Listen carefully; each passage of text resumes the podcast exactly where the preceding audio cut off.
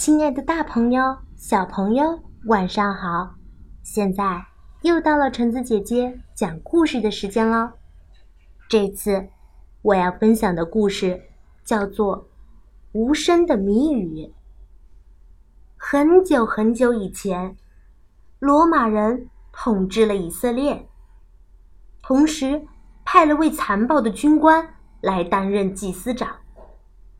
有一天，祭司长。下了一道命令：从今天开始，你们要找一个人来和我挑战，否则我就杀光全城的人。大家都非常害怕。时间一天天过去，还是没有人敢来挑战他。这时，有一个卖鸡的商人刚从外地回来，他回家后。发现家人都愁眉苦脸的，就连忙问道：“发生了什么事情？”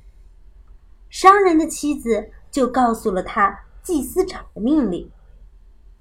商人听到后非常气愤地说：“哼，这样下去也不是办法，总有人要出来挑战他才行。”于是他就来到祭司长的宫殿。祭司长上下打量着商人，不屑地说：“嗯，要挑战我的就是你吗？”商人鼓足勇气说：“没错，就是我。说吧，要挑战什么？”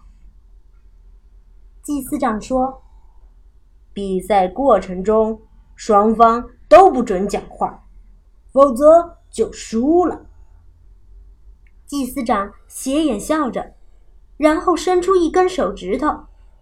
商人想：“哎，这是什么意思？难道他想戳我的眼睛？”于是，商人不甘示弱的向祭司长用力伸出了两根手指头。看到了商人的手势，祭司长紧张的拿出了一块乳酪。商人想。这又是什么意思？是在炫耀自己有东西吃吗？那我也有啊。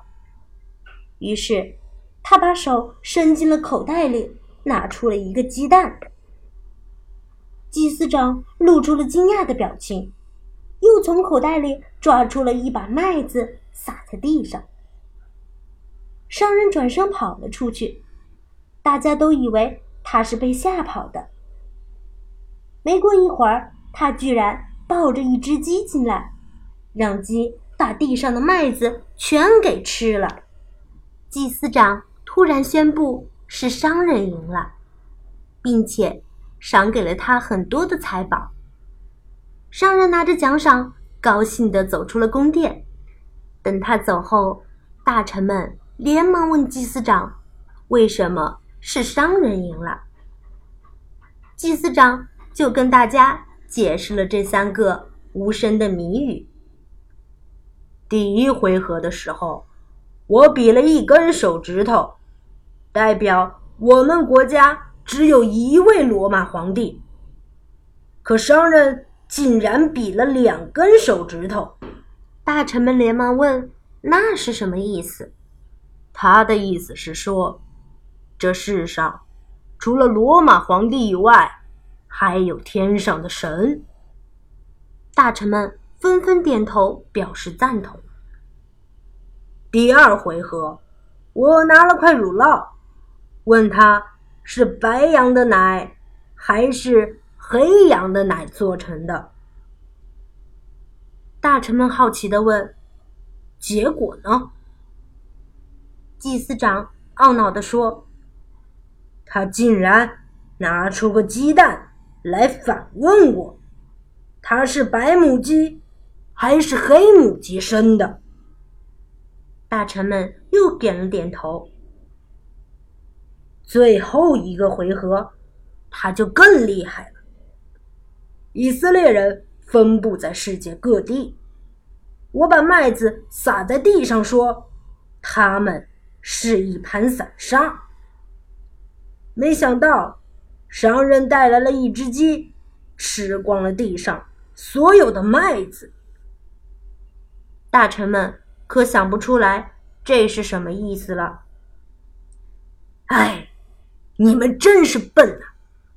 他的意思是说，他们的神会把世界各地的以色列人聚集起来。